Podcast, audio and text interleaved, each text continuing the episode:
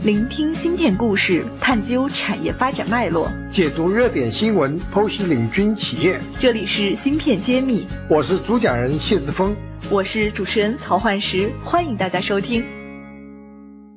新年新气象，继芯片揭秘后，茄子会知识解密团队再次重磅出击，全新打造免费税法栏目“税眼看新闻”，这里有最专业的新政解读，最前沿的税法要闻。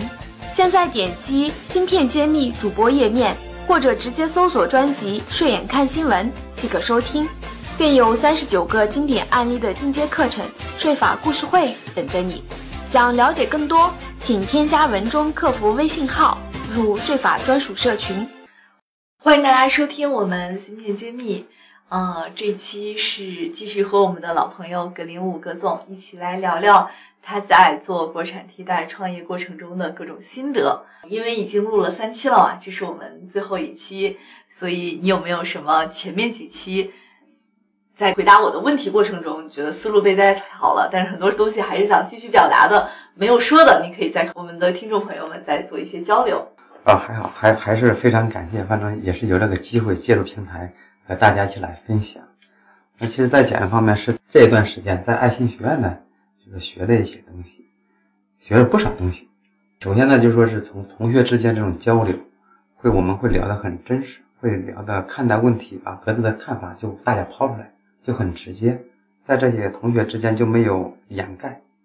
就把问题直直接面对问题，直接看待问题。那这是我们这学院里都是耿直的人，是也都是创业者。那么大家都有共同的困难。那么一般面对员工，面对投资人。面对客户都说我们很好很好很好，你不能说不好不好就影响士气了。但是同学创创业者之间分享呢，都说真话，因为就可以说是喜忧参半。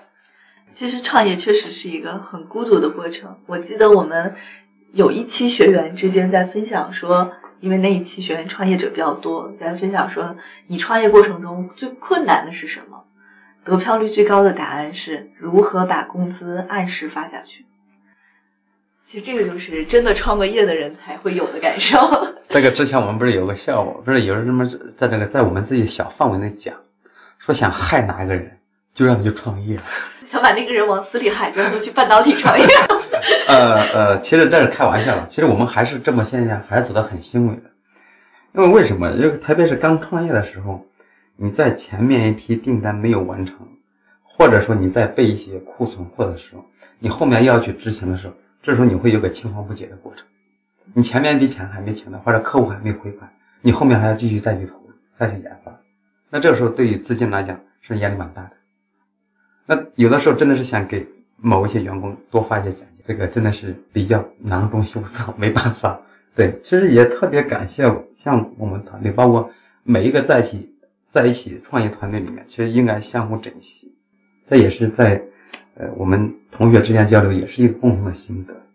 就说是更多的是抱团，大家就要齐心协力这样。那反正就是在在爱心学院就比较好，就是这些同学之间交流就会比较直接，啊，就会聊，啊，就是聊各个痛点，会去注意的事情。那这也是作为一个老兵给一些给后来的新兵的一些建议，就一定做好这些风险的防范。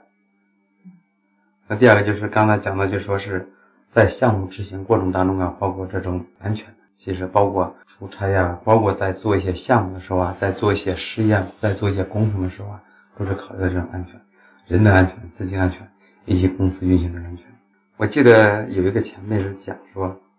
作为创业者思考的问题，不单单是你眼下发工资，还要思考未来下一步面临的问题是，可能把这些做足之后，备好课之后，你把问题就在提前把它解决。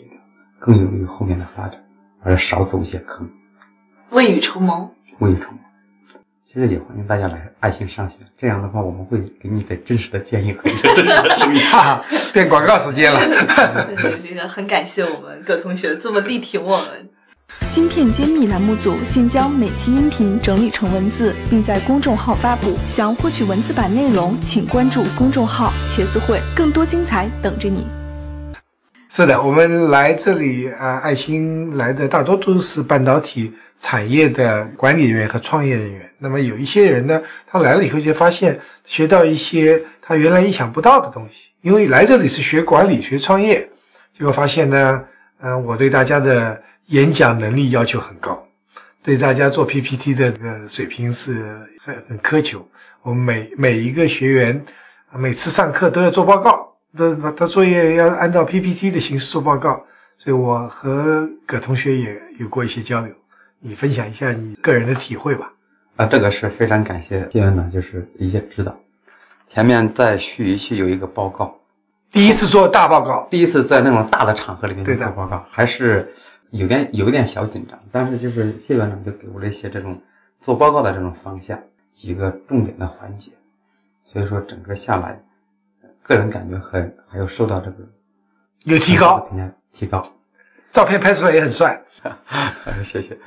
再一个，我觉得呃这是一方面的 PPT，另外一个从财务还有从宏观的角度，这个就是从全球的视野里面来看待就是谢博士来给大家讲这个事情，也特别生硬，这个也是确实客观事实的，这个是是是学到的学到的视野方向不一样了。本来就说是可能有时候往往会觉得自己都很牛，其实整个把心态放下来，心态这个放下来，就是从不同的视角大家看这些还是非常不错的。以前我是老是站在装备的视角来看，后来做产品的啊，包括做封装啊，做一些测试的，哎，那各有各的这种视角，那各家各个环节所面临的问题和他的困惑都不一样。虽然都是半导体行业的，对，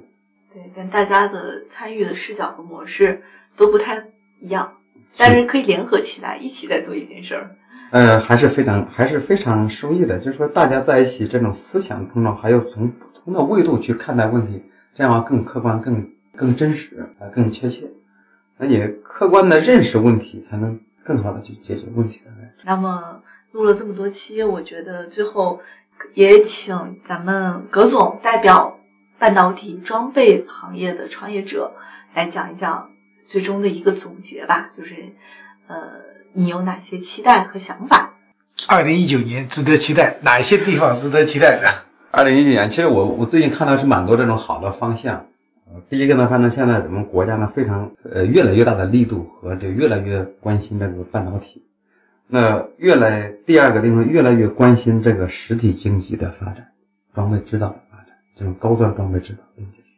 像我们又处在集成电路里面这种专用设备，所以说这是看到第二个地方。第三个情况是看到这种资本的投资的价值越来越回归到理性，越来越往实体上来看重，这也是看到是比较欣慰的一面。那对于说更多的期望和方向呢，也就是希望在一些税税收税负上面能给我们多一些这种倾斜，比方说给一些减免的是吧？啊 比较真实的，对，就很实在。或者一些补贴吧，是吧？也可以，因为毕竟说是国产装备你要起来的话，跟国外装备要去 PK，同等这两块的同等品格下，我就选这个老牌子或者还是选国外，你不然的话，你那什么时候国内的机会才能起来？那你如果是有一些倾斜，或者对我们的客户有点倾斜，也可以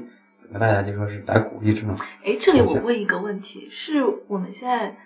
你的竞争对手的设备进中国都是免税的吗？免关税的，免关税的啊、增值税、流转税这个是正常的呃都一样的，嗯这个是是是原的底线是不能动的。嗯对，这个关税是有一些这种倾斜方向。那我们国产装备就没有这一块。那第二个等于说是呃，希望在在人才方面能给多一些更大的宣传，把价值观往实体、往半导体、往芯片上来转。一流的人才都去搞金融，都去搞投资，互联网，搞互联网。其实就是我们还需要更多的人才来能脚踏实地，能做基础的这种研究跟动手，甚至做一些这种实际的实物出来，这种实际的。虽说它的爆发力没有互联网那么强，但是呢，这个就是说你做好某件事，这种成就感、这种喜悦感一点也不输那一块。所以说从价值观有所转变或者有方向去引导的话，可能会对产业更有利或者更健康。这就是我们大家一起要努力的方向，特别是爱心教育，在这方面已经做了两年的努力，我们会继续努力下去。也是我们这档芯片揭秘栏目一直想去为产业发声的一个发心，所以我们也呼吁更多的在听我们这档栏目的学生，或者是未来有兴趣投资这个领域的人，更能理解我们，按照我们希望的方式来支持我们。那本期节目就是这样了，谢谢大家的收听，也谢谢我们葛总做客我们录音棚，给了我们这么多比较有意思的观点和看法。谢谢，谢谢谢博士。啊，感谢零五，我们下期再见。感谢大家收听《芯片揭秘》，更多精彩内容请关注公众号“茄子会”。我是谢志峰，我在芯片揭秘等着你。